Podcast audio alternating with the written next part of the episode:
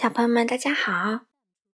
糖糖妈妈今晚除了读《晚安大猩猩》之外呢，继续带来中国经典童诗系列。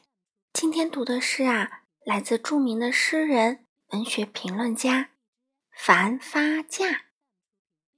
这首诗的名字叫《野菊花》，一起来听吧。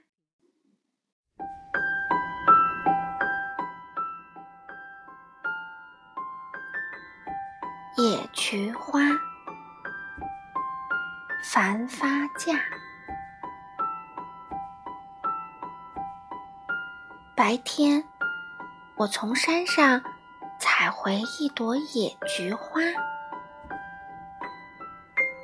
灯光下，它显得这样憔悴。哦，它一定是舍不得离开。大山妈妈，唉，我真后悔。